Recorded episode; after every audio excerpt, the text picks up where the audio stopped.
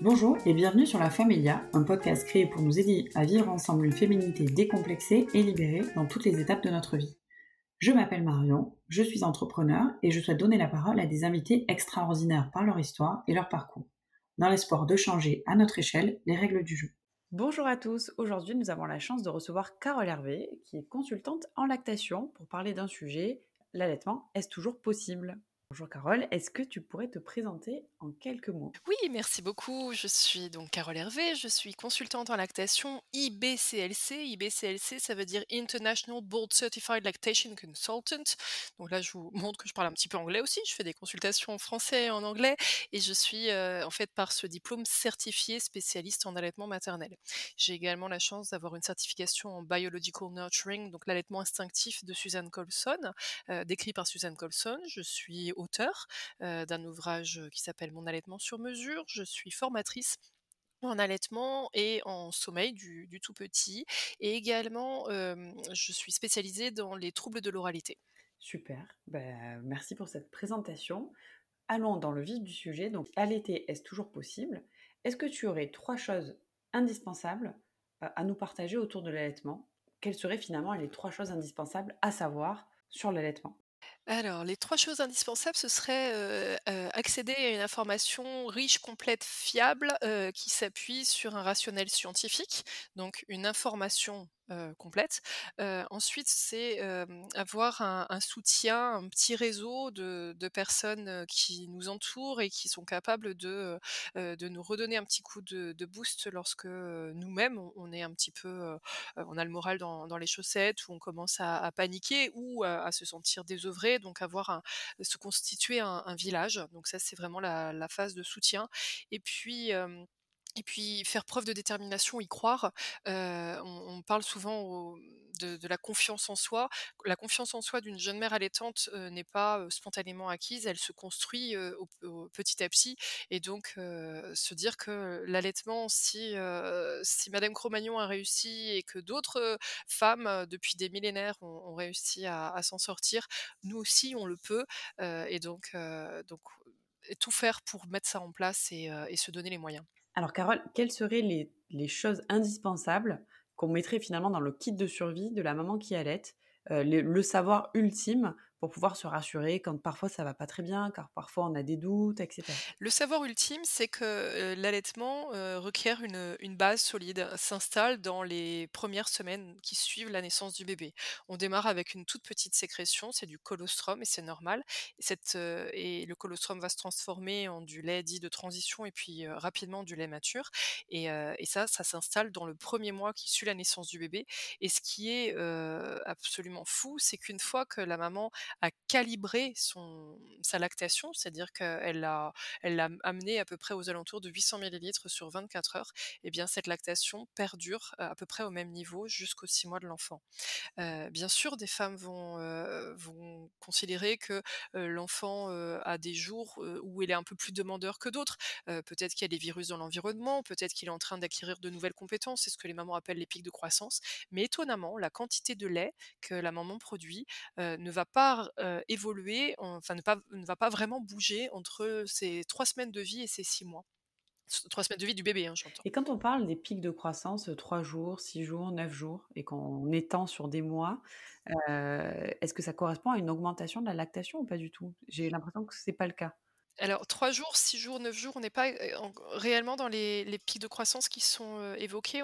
les pics de croissance sont souvent situés aux alentours de 3 semaines, 6 semaines, 3 mois, 4 mois, 5 mois, 6 mois. les, mamans remarquent que pendant ces périodes-là, pendant 72 heures à peu près, le semblant de schéma de, rythme de tété s'est complètement effondré et le bébé, tête à tout bout de champ, paraît complètement insatiable. et ça, ça ne veut pas dire que la lactation va augmenter. Ça veut dire que l'enfant acquiert de nouvelles compétences. Typiquement à trois mois, pour donner un exemple, euh, l'enfant sourit, se met à rire et l'instant d'après, il est complètement perdu. Il sait pas ce que c'est que de rire. Et c'est mignon comme tout. Et il a besoin de se rassurer. Maman, s'il te plaît, laisse-moi téter pour me rassurer. Est-ce que c'est normal de téter beaucoup? Enfin, de grandir, hein, de grandir en fait. ok, donc c'est super. Et du coup, quand on allait, Doit-on respecter un timing pour allaiter et pour bien allaiter son bébé pour qu'il soit suffisamment nourri? C'est une excellente question Marion et merci beaucoup de, la poser puisque euh, même en fac de médecine, on continue d'enseigner aux professionnels de santé qu'à tel âge, un enfant doit être à un certain nombre de TT. Alors c'est assez contradictoire avec la notion euh, universelle d'allaitement à la demande. Ce serait l'allaitement à la demande partout dans le monde, sauf pour les bébés français qui sortent des maternités ou qui passent par le cabinet du pédiatre. On ne peut pas déterminer qu'un allaitement qui marche se réduit à un certain nombre de tétés. On ne peut pas dire que euh, à tel âge l'enfant doit téter tant de temps. On ne peut pas dire que la durée euh, d'une tétée euh, efficace c'est X minutes. On a d'ailleurs en 2006 Jacqueline Kent, une chercheuse internationale assez connue dans le domaine de l'allaitement, qui a fait une étude qui, sur des bébés âgés de 1 mois à 6 mois, tous en bonne santé, qui avaient une croissance parfaite, eh bien, elle a remarqué que la moyenne des tétés, c'était à peu près 11 sur 24 heures. Ça a l'air pas mal. Ah Sauf qu'il y en a qui tétaient 6 fois, il y en a qui tétaient 18 fois.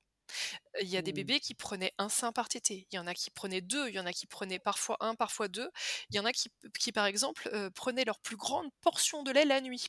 Donc, si on s'amuse à faire des moyennes de tous ces bébés-là, et, eh bien, et qu'on dit 11 tétés par 24 heures, on divise 24 par 11, on dit, allez, on est, allé, on est entre 2 et 3 mmh. heures.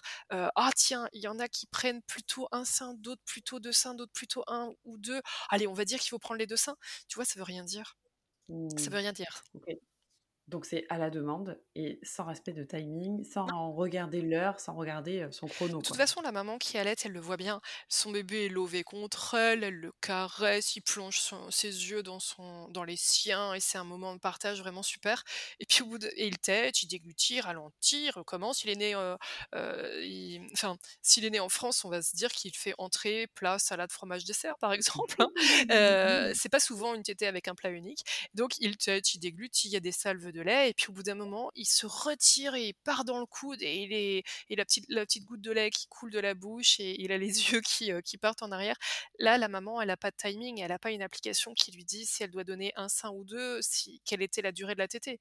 En fait, elle, regarde son enfant, elle l'a contre elle encore quelques temps, elle le caresse parce que c'est toujours très agréable, et puis à un moment donné, elle sent qu'il est un peu lourd et elle peut le poser. Super. Donc, grosso modo, toutes les mamans peuvent allaiter. Mais quels sont toutes les mamans peuvent allaiter. quels sont les cas finalement où l'allaitement ne pourrait pas être possible? L'allaitement n'est pas possible dans certaines pathologies maternelles. Alors c'est très rare, il hein, faut un cancer pour que l'allaitement ne soit pas possible, ou une pathologie rare aussi chez l'enfant si, si le bébé est atteint d'une maladie qu'on appelle la galactosémie. Donc heureusement ça c'est rare. Maintenant il y a des cas de figure où, où la glande mammaire de la maman a été affectée. Soit elle a eu un, un, défaut dans son développement, on appelle ça une insuffisance de tissu glandulaire ou une hypoplasie de la glande mammaire, et ça donne des seins en apparence un peu comme des sacs vides, avec un grand grand écart entre, entre les deux seins. Et, c'est malheureux parce que bah, ça veut dire que la maman n'a pas assez de tissu glandulaire pour allaiter exclusivement son enfant. Ça ne l'empêche pas d'allaiter. Ça veut simplement dire que ce serait un allaitement partiel. On a des mamans aussi qui ont subi une chirurgie d'augmentation ou de réduction, et selon la manière dont la chirurgie a été réalisée, ça peut aussi avoir un impact sur la capacité de la, de la glande mammaire à fonctionner de manière optimale. On a pas mal de questions parmi nos clientes qui ont des prothèses mammaires, justement, et elles se posent la question de est-ce que l'allaitement est possible avec des prothèses mammaires? C'est possible avec des, prothèses mammaires. Il est intéressant de se procurer le compte-rendu de, l'intervention et de demander l'accompagnement d'une consultante en lactation pour avoir des repères fiables et savoir comment faire, puisque ça va dépendre aussi de la manière dont l'incision a été faite, ça dépend de la taille de la glande mammaire au préalable. Et, vraiment, ce sont des situations qui requièrent un, un accompagnement spécialisé. Donc, il est intéressant que la maman puisse regarder autour d'elle s'il y a quelqu'un de compétent et et beaucoup de consultantes en lactation vont travailler aussi en, téléconsultation. donc si la maman se sent perdue, elle peut aussi faire appel à quelqu'un, même de l'extérieur. Super. Tout à l'heure, tu parlais de douleur quand on allait. Finalement, tu dis, bah, voilà, il ne faudrait pas associer l'allaitement aux douleurs, mais on a souvent, en tout cas dans mon entourage, j'ai souvent rencontré des mamans qui ont beaucoup de douleurs, et en fait, ces douleurs-là font que l'allaitement s'arrête. Mmh Alors, est-ce que c'est l'allaitement qui s'arrête ou est-ce que c'est la maman qui n'en peut plus et décide d'arrêter? On la comprend. Heu, la douleur, heu, rappelons-le, c'est un symptôme. Heu, ça peut être dû à un grand, grand nombre de facteurs que je vais pas lister là dans le podcast. On peut, en fait, gardons à l'esprit une notion simple. On peut, tolérer une sensibilité accrue des mamelons dans les jours qui suivent la naissance. On n'a pas l'habitude d'avoir un bébé qui tète et c'est, et puis d'un point de vue hormonal, certaines femmes ont plus de sensibilité que d'autres. Je viens de parler de sensibilité, pas parler de douleurs atroces. Donc une femme qui d'emblée, ressent des douleurs atroces, si en face d'elle, on a quelqu'un qui banalise, la douleur en disant: «Non, mais c'est pas grave, ça va passer ma bonne dame, serrez les dents», on peut quand même lui suggérer une approche différente. La plupart du temps, les douleurs sont liées à une malposition. Soit c'est une malposition du corps du bébé par rapport au corps de la maman, soit c'est une malposition de la mandibule, donc le enfin la partie inférieure du visage du bébé qui parfois a des petites tensions. Soit le bébé le menton est un peu en arrière, soit la mâchoire est légèrement décalée. Par exemple, si le bébé est né avec l'aide d'instruments, parfois il y a des petites tensions résiduelles qui l'empêchent d'ouvrir grand la bouche. Parfois, il peut y avoir des, variations anatomiques qui vont, altérer la capacité du bébé à bien mobiliser sa langue. On pense à un palais haut, on pense à un frein de langue antérieur très, très serré qui empêche la langue de de bouger. En fait, il peut y avoir un grand nombre, de déclinaisons possibles, heu et qui peuvent amener des douleurs. Maintenant, heu, gardons à l'esprit que, heu, la douleur, c'est pas une fatalité. On doit trouver une solution pour s'en sortir et j'ai notamment des femmes qui, pour essayer de savoir d'où ça venait, est-ce que c'est elles qui s'y prenaient mal, ou est-ce que c'est le bébé qui faisait mal? Eh bien, elles utilisent un tire-lait et elles se rendent compte qu'avec le tire-lait, elles n'ont pas mal. Tiens! On a éliminé les causes de, ba d'infections bactériennes ou de mycoses ou de vasospasme du mamelon. En fait, les douleurs, c'est très, très vaste, mais le le propos ici, en tout cas, j'aimerais que ce soit retenu comme tel, compris comme tel, c'est que, la douleur n'est pas quelque chose qui est normal, heu, on ne doit pas la banaliser et on doit, en fait, devenir un peu casse-pied et et harceler le monde jusqu'à ce qu'on trouve une solution. Très bien. Et du coup, parfois, est-ce que c'est le bébé qui peut stopper l'allaitement ou le rendre impossible? Qu'est-ce que tu entends par stopper l'allaitement? Alors ne plus vouloir téter, Ouais, le refus du sein peut, heu, être la conséquence de, heu, certaines circonstances. Soit c'est un bébé qui est douloureux, soit c'est, alors douloureux, ça peut être un enfant qui a des tensions crâniennes, des tensions cervicales. Ça peut être un enfant qui a des aphtes, qui a du muguet dans la bouche, qui a une, laryngite. Je pense à un petit Léo, lui, il avait une angine, il n'arrivait plus à téter. Donc ça, ce sont, certaines circonstances et puis, on a aussi l'enfant qui, heu, heu, qu'il y a peu de lait dans les seins. Même si la maman continue d'avoir une éjection de lait, la quantité de lait qu'elle produit sur, la journée n'est pas, suffisante pour répondre à ce que le bébé attend d'elle, à ce moment-là et donc il n'est plus dans un refus du sein, il est carrément dans une grève de la tétée et il va se détourner du sein. Et ça ça va survenir souvent, avant l'âge d'un an, la grève de la tétée. Un enfant qui est âgé de plus d'un an et qui se détourne du sein, c'est un enfant qui est maintenant en capacité de se sevrer. Avant l'âge d'un an, un enfant ne se sèvre pas spontanément. S'il se détourne du sein, heu, c'est pas qu'il en a fini du lait maternel et de cette relation avec sa maman, c'est qu'il y a un petit quelque chose qui cloche et donc ça vaut le coup, dès que l'enfant commence à se montrer de plus en plus ronchon au sein, ça vaut le coup de de demander, le conseil ou même de d'essayer de voir comment peut-être relancer notre, sécrétion lactée assez rapidement pour ne pas se retrouver confronté à, bah, des larmes, un bébé qui est, qui sanglote parce qu'il aurait il a faim, il veut aller sur le sein, il n'y arrive plus et puis une maman qui, bah, de toute évidence se retrouve, elle-même, très, très émue par la situation. Sou souvent, on a on a eu pas mal de retours de nos clientes qui disent que quand le retour de couche se fait, on a une production de lait qui est moindre et donc du coup, les bébés se sevrent. Alors, ils vont pas se sevrer au moment du retour de couche. Habituellement, les femmes vont re vont ressentir une baisse modérée de leur lactation 1 ou 2 jours au moment des règles. Ça arrive, mais ça veut pas dire que l'enfant va se sevrer. Si l'enfant, refuse de téter au moment du retour de couche, lequel peut survenir à 3 mois, à 6 mois, à 11 mois, à 18 mois, si l'enfant se détourne du sein, c'est vraiment que la quantité de lait n'était pas au rendez-vous en face. D'accord. Et et est-ce qu'un reflux alors c'est je te pose la question parce que c'est ce que j'ai vécu avec ma fille. Alors après, moi, je me suis un peu on s'est accrochés, heu, à 2, heu, pendant 9 Ouais, mois. c'est dur, hein. Voilà, c'est dur. Heu, mais est-ce qu'un reflux, alors je je pense avoir la réponse, mais mais mais j'aimerais bien entendre tes conseils du coup, peut stopper l'allaitement? Alors, un, bébé qui souffre de reflux, heu, c'est un bébé qui n'est pas qu'on ne peut pas poser 3 heures d'affilée. C'est un bébé qui, heu, qui souffre, qui grimace, qui a la voix rauque, on a l'impression qu'il a chanté toute la nuit, heu, il a la voix cassée, il, il parfois il a, des régurgitations, parfois non. Parfois on a l'impression qu'il mâche du chewing-gum et ça reste vraiment bloqué, tout en haut au fond de la gorge. Donc on sent qu'il est vraiment pas bien. Ce sont des bébés qui ne sont bien qu'à la verticale et le premier médicament qu'on puisse leur offrir, c'est très clairement du lait maternel. Si, l'enfant refuse de téter alors qu'il a du reflux, c'est que vraiment la pathologie est très, très sévère chez lui et il a besoin d'urgence de pansements gastriques et de médicaments, donc d'un suivi avec un professionnel de santé compétent. Si, le professionnel en question suggère d'arrêter le lait maternel, bah, en fait, c'est très maladroit puisqu'on on reconnaît et on a beaucoup mmh, d'articles scientifiques sur le sujet qui reconnaissent que le lait maternel est, le 1er médicament anti-reflux et c'est vraiment le principal. Si toutefois le médecin souhaite, que le bébé reçoive un lait épaissi, alors d'abord, on a très, très peu de, d'études, fiables qui montrent qu'épaissir le lait empêche le reflux, pour commencer et d'autre part, si vraiment on veut épaissir le lait et bien on peut très bien faire boire au bébé un produit qui va épaissir le lait dans son estomac. Heu, c'est, heu et le médecin est tout à fait capable de le donner. Sauf que les médecins ont tendance à peu connaître l'allaitement et à proposer comme, heu, comme solution quand on a une difficulté, d'arrêter d'allaiter. Mmh. C'est vrai que c'est une situation que j'ai vécue avec ma fille où on s'est accroché pour, pour, pour faire perdurer l'allaitement, mais, mais on nous a très vite proposé euh, des laits épaissis en fait, hein, qu'on a refusé. Et de toute façon, euh, c'est clair que bah, euh, comme elle a des douleurs, elle veut téter euh, plus Mais souvent oui, pour se mais oui, réconforter, mais la succion aussi, le- les tétés euh, continuent de, de, de faire vivre ces douleurs. Donc, euh, Alors ça, c'est ce que ce que dit le médecin.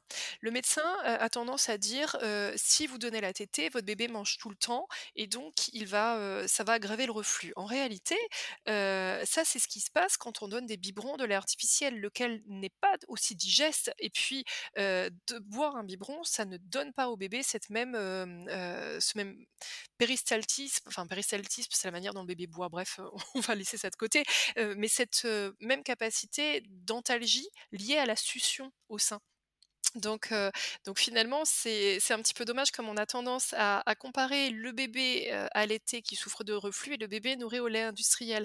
Le le le pédiatre connaît plus facilement le bébé nourri au lait industriel et il finalement, il devrait y avoir 2 approches, différentes vis-à-vis de ces bébés-là et on ne peut pas dire à une maman qui allaite, «Le bébé peut être allaité à la demande sauf s'il a du reflux». donc bien se faire entourer par un pro de santé ou un pro de lactation. Exactement, exactement. Alors, une autre pathologie qui pourrait euh, potentiellement euh, stopper l'allaitement ou le rendre impossible, euh, j'ai souvent entendu parler du frein de langue. Alors ça va pas rendre l'allaitement impossible, ça va le complexiter un petit peu. Heu, il est vrai que c'est évident, hein, si le bébé est né avec une bride qui retient sa langue en son apex, donc le bout de la langue, heu, bah, le bébé il a des difficultés à s'alimenter tout court. Donc ça va rendre l'allaitement plus difficile. Maintenant, on a tendance à beaucoup, beaucoup, mettre sur le dos des freins, toutes les difficultés de l'allaitement et on a tendance à orienter, assez facilement les bébés vers des, médecins qui vont, à qui on va demander de couper un frein qui est qui est pas vraiment serré, mais on s'imagine que ça puisse poser problème. Or, dans beaucoup, beaucoup de cas de figure, on a une conduite d'allaitement qui n'a pas été réévaluée et on a des positions qui ne sont pas spécialement les plus optimales pour permettre un allaitement et indolore et et qui se poursuit et surtout une prise de poids du bébé, convenable. Donc oui, les les questions liées aux freins, sont, ont été pendant très, très longtemps, heu, laissées de côté parce que beaucoup de personnes disaient: «Mais non, mais ça sert à rien de couper un frein». Bon, c'est on peut pas dire que ça sert à rien, mais on peut pas non plus tout mettre sur le dos des freins de langue. Ça marche. En conclusion de, de, de, ce, de ce sujet, on peut, on peut dire que l'allaitement, finalement, c'est pratiquement toujours possible, sauf cas exceptionnel. Chaque allaitement est différent, avec des pathologies plus ou moins compliquées à gérer. Même si l'allaitement est, est, naturel, c'est pas forcément inné autant pour la maman que pour le bébé. Au moment de l'accouchement, en tant que parent, nous ne sommes pas toujours bien informés et c'est hyper important de pouvoir se renseigner. Donc finalement, le message que tu fais passer, c'est aussi que le, renseignement et l'information, c'est aussi la clé d'un allaitement réussi. Absolument. Toutes les mères qui veulent allaiter peuvent allaiter. Il faut simplement nuancer et dire dans parfois dans un certain degré. j'évoquais tout à l'heure des situations où la glande mammaire de la maman ne s'est pas suffisamment développée. J'en ai quand même qui ont allaité 3 ans, hein, ah dans ce cas de figure. Hein. il peut même y avoir, on n'en a pas parlé, des troubles neuro-endocriniens qui peuvent, décaler la mise en route d'une sécrétion lactée. Ça les empêche pas d'allaiter les mamans. Elles sont incroyables, elles ont cette détermination à apporter le ce qu'elles jugent comme le meilleur pour leur enfant et et le rôle des professionnels, c'est d'être côté, de leur apporter l'information juste et de leur permettre de s'épanouir dans leur projet d'allaitement. Super. Bah, écoute, merci beaucoup Carole pour toutes ces informations hyper riches encore une fois. Euh, si vous avez la moindre question, n'hésitez pas à, nous contacter sur nos réseaux sociaux ou à vous rendre directement sur le site de Carole Hervé qui s'appelle questiondallaitement.com. Carole pourra vous aider à vivre pleinement votre expérience de l'allaitement en garantissant votre santé, votre bien-être comme celle de votre bébé. Merci beaucoup pour cette invitation Marion et puis régalez-vous dans vos allaitements mesdames.